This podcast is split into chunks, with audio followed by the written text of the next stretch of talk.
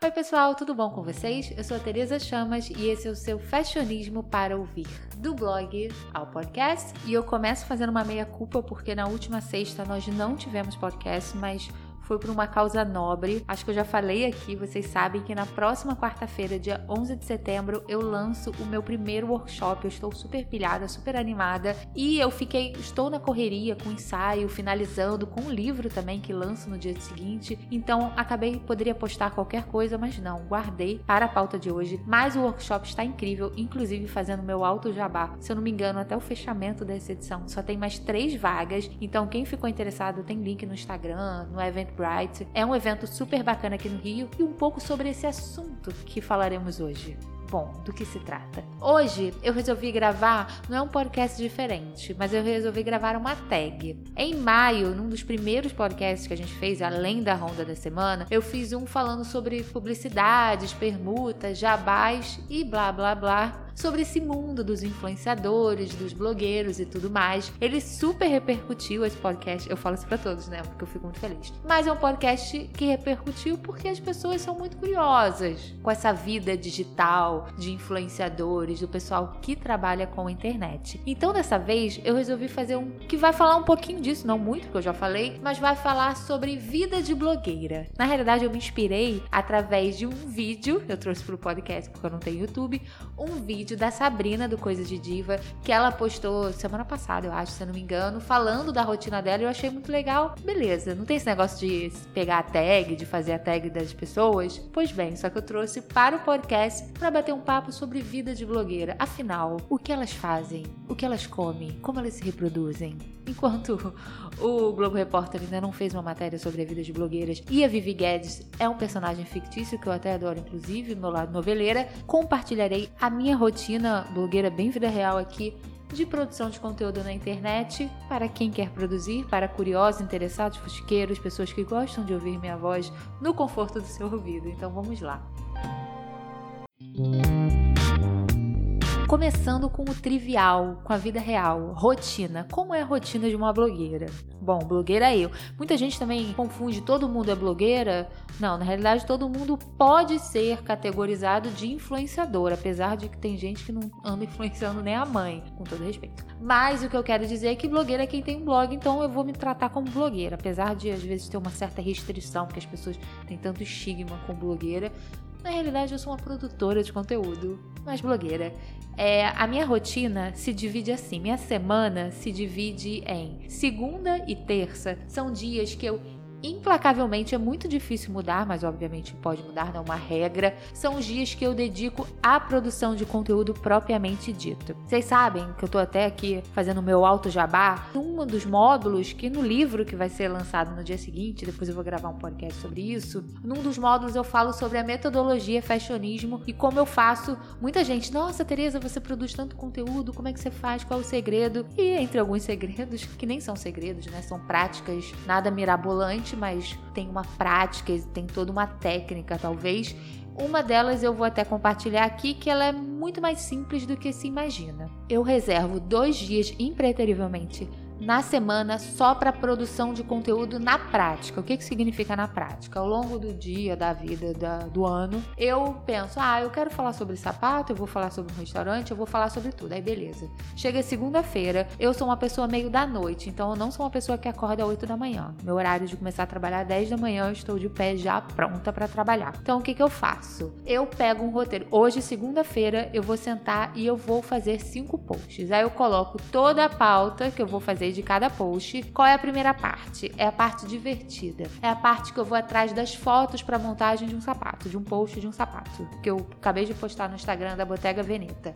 Então o que, que eu faço? Eu chafurdo a internet para preparar fotos, para preparar a montagem, é a parte divertida, que é a minha parte favorita. Fico no Pinterest rolando, rolando, até fazer a montagem perfeita. E nessa hora é a hora que eu gosto de escutar uma música, ver televisão, posso ficar de bate-papo. E eu faço isso uma atrás da outra com as cinco pautas que eu tenho. Isso geralmente nem demora tanto, algumas horas eu consigo, se eu estiver bem organizada e não procrastinando muito e nem querendo ser muito perfeccionista, que às vezes eu fico sempre procurando a melhor foto. Passado essa etapa, é a parte parte, digamos, mais chata, que é a parte de escrever em si. Então aí eu desligo a televisão, fecho a porta, só vou levantar daqui quando eu escrever os cinco posts. E eu adoro a parte de escrever, né? Eu tenho uma preocupação com isso, mas às vezes é até mais rápido do que fazer a montagem.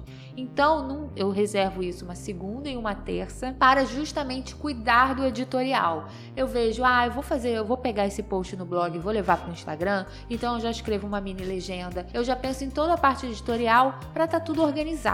Então segunda e terça são os dias que eu geralmente não marco uma reunião, eu não vou para nenhum lugar, tenho que fazer uma visita. São os dias que eu gosto de focar. Aí chega quarta, quinta e sexta, lógico que tem dias que eu tô sentada também muito no escritório, eu fico muito em casa porque tenho blog, tenho podcast também. Geralmente quinta-feira é o dia que eu gravo podcast, porque quando entra na ronda da semana na sexta e tento já agendar para da outra semana. Resumindo, segunda e terça são os dias mais de produção de conteúdo. Por que, que eu falo tudo isso? Porque eu, bem ou mal, tenho o luxo de. O Rodrigo, meu marido, ele trabalha comigo e ele é todo responsável da parte comercial, da parte financeira, da parte burocrática. Então eu consigo ter essa facilidade que no início do blog eu não tinha de ter alguém por mim. Eu até sempre tive comercial, já fiz parte, vocês sabem, de uma rede que ajudava na questão comercial, mas sempre 80, 90% do meu comercial era comigo mesma. Então, de uns anos para cá, o Rodrigo me ajudou a reestruturar isso. E o que que acontece? O benefício é que eu consigo ficar mais tempo produzindo conteúdo. Então, por isso que uma tarde eu consigo sentar e fazer cinco, já fiz até 10 posts. Até mesmo nessa época de, de preparação para o curso, eu tenho tava fazendo muito post para não precisar ficar indo e voltando. Então, eu acho que até talvez um erro, não vou chamar de um erro, que cada um tem a sua metodologia. Mas tem gente que gosta de ficar fazendo post parcelado aos poucos. Hoje eu vou escrever um parágrafo, hoje eu vou pegar uma foto. Eu acho que isso não é muito prático é a minha experiência, tá? Não sei como é que é das pessoas. Então, a rotina do dia a dia do meu blog é assim. Então, segunda e terça, às vezes segunda, terça e quarta. Por exemplo, sexta-feira é um dia que eu não gosto de trabalhar, no sentido, sabe? É um dia que eu vou no salão, que aí eu vou no shopping. Em contrapartida, domingo à noite, eu amo ficar no meu computador domingo à noite vendo o Faustão de um lado e fazendo outras coisas, blog, sabe? Pesquisando pauta.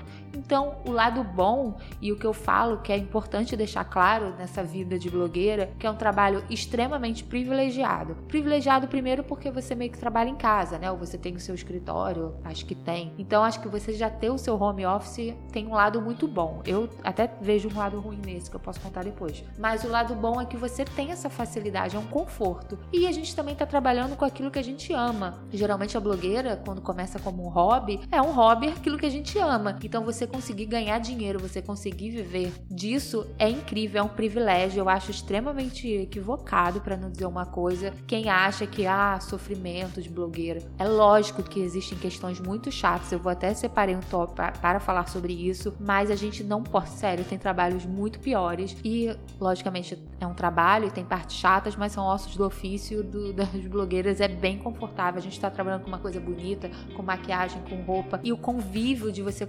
conhecer leitoras, de delas trans, transmitirem, sabe, até a energia que você recebe, o carinho que você recebe, então isso já é uma vantagem. Então, dificuldades tem, tem muitas, eu falaria em algumas mais à frente, mas em linhas gerais é incrível e graças a Deus é uma benção. Agora, outro ponto importante nesse, nessa rotina da vida de blogueira, que são os recebidos e as resenhas. Até no vídeo a Sabrina fala, e eu vou repetir aqui, as pessoas acham, ah, blogueiras, recebidos, tem ranço da blogueira que tem recebido, que é jabazeira. Essa questão de recebidos, que nem, nem vamos usar essa palavra recebidos, que nada mais é que o press kit que a marca te mandou, isso existe desde o tempo que existe, sei lá, o jornalismo, revistas, editoras de revistas recebem isso, e não só revista de moda de beleza, a de gastronomia deve receber, ou até mesmo um profissional, uma profissional de arquitetura, eu sigo algumas no Instagram, de decoração. Elas recebem um press kit que é, vem um bando de pedacinhos, sei lá, de azulejo, mas também a marca cria uma coisa, manda uma miniatura, outro dia eu vi, uma miniatura de uma poltrona. Então, em muitas profissões tem isso. É lógico que quando se diz respeito à blogueira, vem aquela, aquele verniz do glamour e da ostentação. Realmente a gente recebe coisas incríveis. Sabe, há anos eu não compro um shampoo e um sabonete, mas faz parte do trabalho. E eu até assim, não, não tô criticando, não, sabe, vocês sabem que eu não sou dessas de ficar jogando shade pra nada, mas é quase uma reflexão do mercado. Eu acho que até quando influenciadores, ah, o jabá aqui que eu recebi. O jabá é uma palavra realmente comum usada, comumente usada, mas a gente tem que tratar isso de uma maneira mais formal. É um trabalho da marca, a marca prepara o, o produto deles lá para enviar e eles têm, por um lado, um, o intuito que é a divulgação. Mas do nosso lado, a gente tem que entender que é uma informação. É, quando houve o boom disso, a gente mostrava mesmo que no deslumbre positivamente, falando: olha, a Coca-Cola me, me notou aqui, meia dúzia de latinha. Por mais banal que fosse, uma coisa incrível, uma joia da Gaster. Mas faz parte de um trabalho, faz parte de um meio que sempre existiu e que a gente tem que encarar isso como um trabalho. Eu recebo bastante coisa, antigamente até recebia muito mais, porque eu, pelo que eu estou vendo, e eu acho isso até natural, não só comigo, mas com vários influenciadores que a gente tem postado menos recebidos. Por quê? Isso eu já até disse no outro podcast. As marcas estão enviando é, pra gente divulgar, e a gente é um veículo, cada um com o seu veículo com poder minimamente relevante, que influencia. Então muitas marcas estão deixando de pagar Sendo que a gente tem que entender que, por um lado, esse é o nosso trabalho, a maioria que não é herdeira e a gente precisa de dinheiro para pagar a conta. É aquilo, a Light, o meu condomínio, a net não vão ser pagas com shampoo e sabonete. Então, assim, é uma linha tênue muito delicada, mas eu acho que tem que ter uma conscientização dos lados, do lado do influenciador de entender que quando a gente mostra um recebidos, não é pela ostentação. Eu acredito que seja para compartilhar uma novidade, alguma coisa que valha muito a pena para o seguidor para o leitor. E a marca tem que entender que você pode até fazer um approach, enviar para uma pessoa que tem um perfil com, do produto dela, mas entender que é, é preciso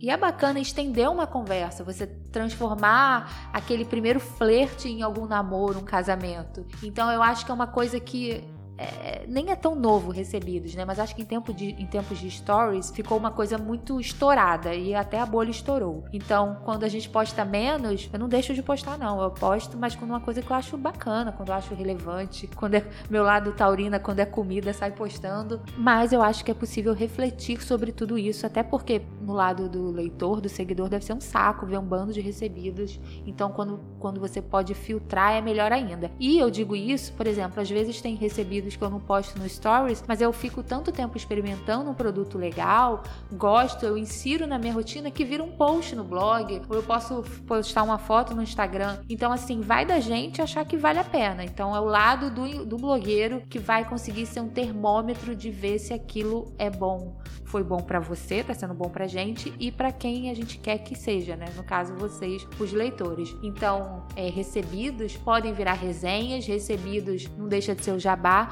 mas o recebidos precisa ser feito talvez com parcimônia. Essa é a minha opinião, Tereza Cristina, tá? Agora, mais um tópico, e esse tópico é fundamental porque a gente precisa aquilo, pagar as contas, ninguém é necessariamente herdeiro, herdeiríssimo, mas a gente precisa viver sim de publis e tudo mais. É, como é que é um público? Como é que funciona? Mais uma vez, no meu workshop eu não tô dando spoiler de tudo, não. No livro, na realidade, eu falo bastante sobre a anatomia de um público. Como funciona? Bom, muitas vezes ele começa até com recebidos no que diz respeito. As pessoas acham, e infelizmente isso é até muito estigma, que muitas pessoas. Já saiu notícia aí, né? Que um fulano, um influenciador, fez um publi, ele copiou e colou o briefing e entregou assim, sabe? Cheio de coisas genéricas. Mas, ainda mais se tratando aqui, puxando sardinha para blogueiras, quem é blogueira raiz mesmo, ou quem, sabe, trabalha muito tempo com isso, ou tem consciência, sabe que é muito mais complexo e até mesmo exige muito mais responsabilidade. Então, vou dar um exemplo. O último, vou pensar, o último público que eu fiz é semana passada da Biosense. É, como é que se tornou essa relação? Primeiro de tudo, eu recebi um recebidos deles, basicamente isso, há dois meses mais ou menos, e eu comecei a inserir na, na minha rotina. E paralelamente, e talvez eu tenha feito um outro stories, eu lembro que eu postei no Twitter falando. E como é que aconteceu? A gente começou a conversar, a gente teve até um call, porque é uma marca que tem é, uma história muito legal, o produto, escalando. E aí foi surgindo uma conversa e veio o approach de fazer um publi. O que, que aconteceu nesse período de dois meses? Eu conheci mais o produto, eu usei o produto de fato e eu pude falar com propriedade, porque eu acho que quando a gente faz um publi, a ideia é que ele seja falado com propriedade, não é para ah, vou convencer o meu leitor, mas é para passar uma veracidade, sabe? Então eu acho que esse acaba sendo o diferencial daquele que só copia e cola. Às vezes a pessoa nem passou o creme, nem comeu a comida, mas mas ela tá lá falando como se fosse o melhor amigo dela. Então eu acho que quando você tem a possibilidade de ficar um bom tempo usando o produto, né, que até tem uma agenda editorial, a marca tem a divulgação X, isso é muito bacana. Então, geralmente a blogueira sempre recebe o produto um certo tempo antes para ela usar de fato. Agora, nem sempre isso acontece geralmente até, não sei se é a maioria das vezes, mas muitas vezes uma marca quando contrata um influenciador, ela quer falar de um lançamento. Então, às vezes a gente recebe o produto uma semana antes. Eu vou falar, gente, eu tô usando esse produto há um ano, ele é maravilhoso, ele mudou a minha pele. Não, a gente não vai falar dessa forma. A gente vai falar, olha, eu recebi recentemente, estou usando. É praticamente tem uma diferença, né? São as primeiras impressões que você tem com o produto que já está inserido na sua rotina. Isso falando, né, de beleza, que são meu blog é até muito de moda, mas eu também falo bastante de beleza. Então, na realidade, a anatomia de um público, como eu falei no início, a gente recebe o produto da marca e a gente recebe um briefing. O que é o briefing? O briefing é a explicação, o detalhamento, não só da ação, mas mais especificamente do produto em si. Pessoas copiam e colam um briefing, mas outras eu acho importante receber um briefing quê? Pra gente saber o que, que, a, gente, o que, que a marca espera da gente. Porque se a gente espera o reconhecimento da marca, que a marca um mês depois pague, a, a marca espera alguma coisa da gente. E a primeira coisa é que a gente entenda, que tenha tipo uma, uma afinação entre as duas partes. E no final a gente publica tudo, a gente manda para aprovação para a marca, a gente tira todas as fotos, a gente cuida de tudo, mas a gente manda para aprovação. No final a gente publica e se o leitor gostou, ótimo. Se ele quiser usar o cupom, beleza. Mas se também não gostou, pula porque tem outros, outros posts. Inclusive eu acho muito importante ter uma cadência, né? Eu não sou uma pessoa que solta três publis um atrás do outro. Então você tem que mesclar um conteúdo, você sempre fazer um conteúdo de qualidade para quando entrar o publi, a sua comunidade entender e aceitar, porque tem muita gente que rejeita. E, por favor, o lado você, leitora, não rejeite. Se você não quiser comprar, se não, não puder comprar, não for a sua praia, mas só dá uma curtida, que para blogueira isso é muito importante. Eu, enquanto leitora de outros blogs, ou que acompanho outros influenciadoras, quando eu vejo que ela tá fazendo um publi bacana, sabe, de uma marca legal, eu sou a primeira a soltar o like. Então, eu acho que isso, conscientização, especialmente para aqueles produtores de vida real, sabe, que estão produzindo conteúdo, principalmente vida real, aqueles que não compram likes ou seguidores, que infelizmente a gente até conversou sobre isso, não vou dizer que é a maioria que compra, mas muita gente compra e isso acaba estragando o mercado e quem tá lá ralando mesmo se ferra. Então a vida da publicidade, da vida de blogueira é basicamente isso. E passada a parte do business, é, sempre perguntam e falam-se muito sobre isso. Dá para viver de blog? Como é que se vive de blog? Bom, eu tenho o meu há 11 anos e vai fazer 10 anos que eu vivo de blog ano que vem fazer 10 anos. É, no início era mais difícil, chegou uma parte muito boa. É um, é, uma, é um trabalho que tem altos e baixos, porque você não tem um salário, não bate todo mês na conta, vai ter, vão ter meses que você vai ter dezenas de ações, vão ter meses que não. Tem um ano que você tem um contrato anual, tem outros que não. Então é muito difícil. Até mesmo tem anos, época de crise, né? É difícil para todo mundo. Mas sem dúvida tem como você viver. Eu tô falando isso já porque eu tô há 11 anos, mas você querendo começar a produzir conteúdo, primeiro você tem que começar. Então quando você começar, você ainda não vai viver. Mas para você querer viver, você tem que começar de alguma forma. Hoje cada vez mais existem várias opções, né? Na minha época era o blog. Aí hoje em dia tem várias ferramentas, várias plataformas de você começar a produzir conteúdo. E fazendo mais uma vez um alto jabá, mas eu juro que é super espontâneo, é óbvio, porque eu tô falando de mim mesma. Mas no workshop, no livro, eu falo bastante sobre isso, de ferramentas, até mesmo de você fugir do óbvio de um Instagram ou de uma outra rede social, você melhorar o seu conteúdo. Agora tem um exemplo que eu até tava pensando que isso deveria ser muito mais falado. Por exemplo, vocês já ouviram falar de programas de afiliados. Essa é uma forma, quando você já já está trabalhando há um tempo em produzir, produzindo conteúdo, mas você ainda não tem um relacionamento com uma marca, um programa de afiliados, a partir do momento que você já está cultivando o seu público, por exemplo, você tem um Insta, tem um blog, você fala só sobre batons. Então você está cultivando essa audiência, você é expert em batons, você sabe todas as novidades de batons e você quer compartilhar alguns batons. Quem usa o sistema de afiliados, os links afiliados, existem vários, dezenas, no workshop eu até falo sobre isso, no livro também, você consegue o quê? Monetizar um link. Se você recomenda espontaneamente, né, por você, você gosta do batom tal, você recomenda e coloca um link, a pessoa que te segue, que te acompanha, que te respeita, que sabe a sua reputação no meio, ela vai clicar, putz, gostei do batom que ela recomendou e compra e você ganha uma comissão. Existem comissões de 10, 15 marcas, né, com 20% de comissão. Pode ser uma forma de começar. Lá fora, se você pesquisar sobre isso, tem blogueiras que ganham um milhão de dólares por ano só com afiliados. É lógico que lá o poder aquisitivo é outro, questão de crise, questão até mesmo do comportamento de consumo, né? As pessoas compram mais online do que aqui. Mas esse é apenas um exemplo de uma ideia que você pode começar a trabalhar e esse é um caso que depende só de você e dos afiliados que você tem e lá no meio tá o seu leitor, aquela pessoa que te acompanha e que você tem o seu renome do batom e ele vai comprar todo o batom que você recomendar. Esse é um exemplo de você viver de blog. É, existem formas muito mais agressivas, existem formas muito mais fáceis, mas é um começo. Eu acho que trabalhar com a internet hoje em dia é um mundo de possibilidade muito maior, desde que seja um home office, ou você fazer um editorial, ou você trabalhar na parte de web writing. Enfim, tem um mundo de possibilidades. Eu acho que é importante a gente ter noção do mercado, a gente se capacitar, entender até mesmo as carências, as demandas, para a gente poder trabalhar com isso. Agora, para finalizar, não, não é para desanimar, tá? Mas para finalizar, qual é a parte difícil, o lado ruim da vida de blogueiro? Sim, existe. Repito, é incrível, é um trabalho extremamente privilegiado. A gente fala daquilo que a gente ama, mas tem o um lado ruim.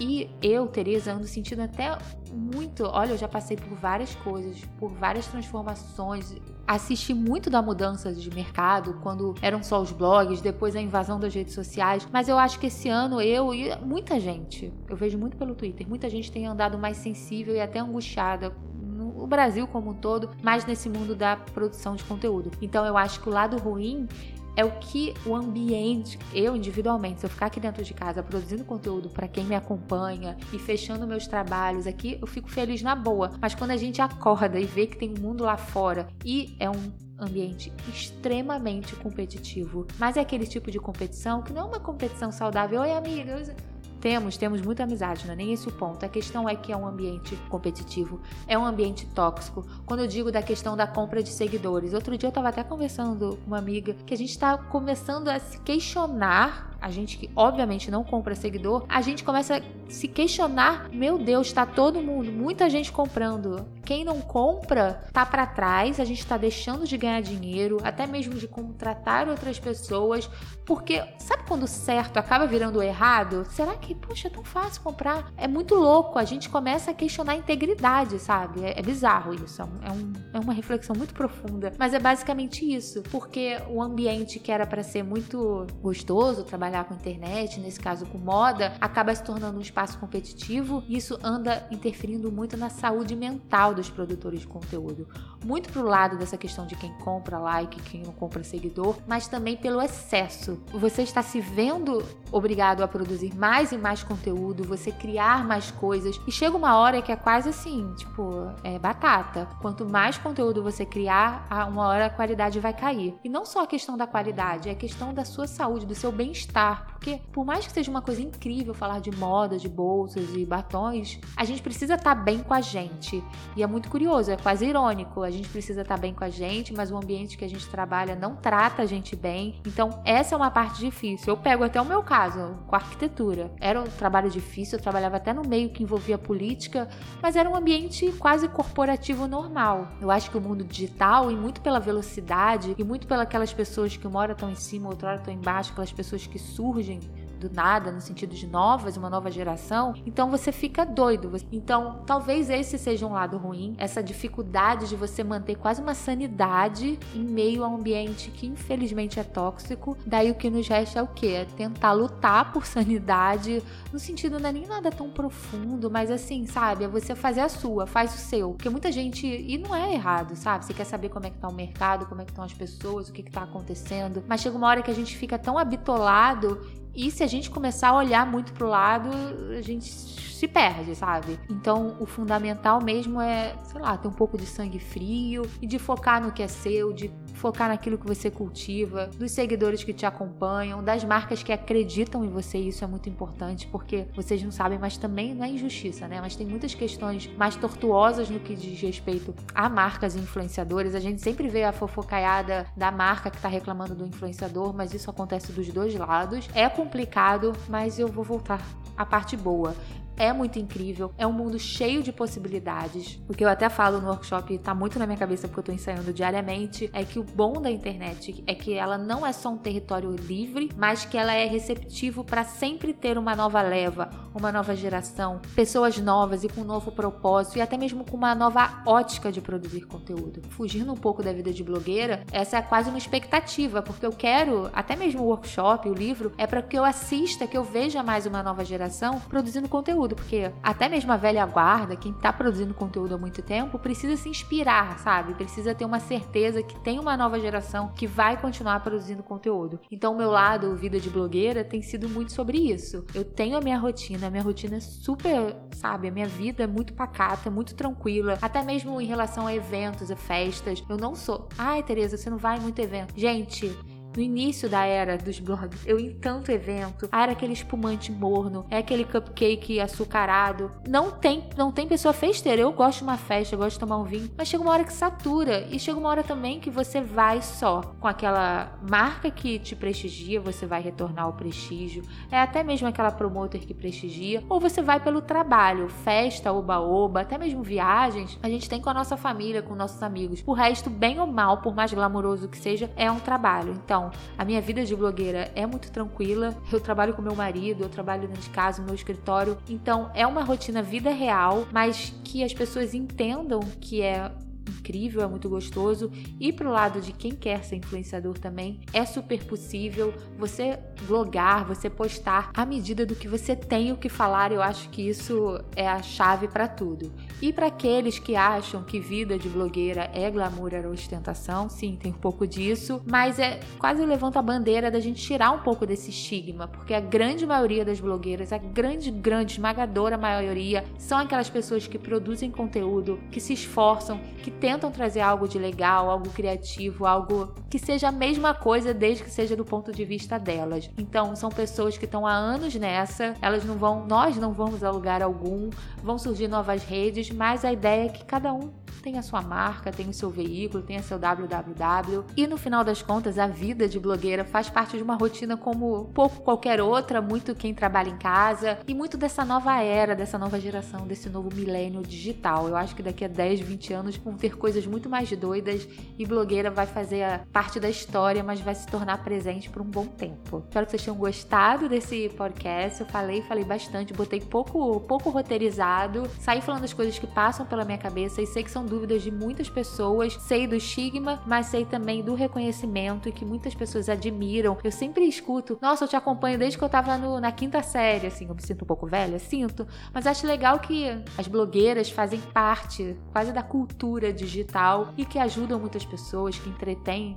tantas outras pessoas e espero que continuemos por muito tempo aí nessa jornada digital, seja o nome que for, se, se quiserem inventar um novo nome, mas desde que alguém esteja produzindo conteúdo e ele esteja sendo minimamente relevante para alguém. Então é isso, espero que vocês tenham curtido e vou terminar com, com a minha frase de blogueira. Vocês sabem que o fashionismo está no blog, está no Instagram, está aqui no podcast, está aonde você quiser, valeu?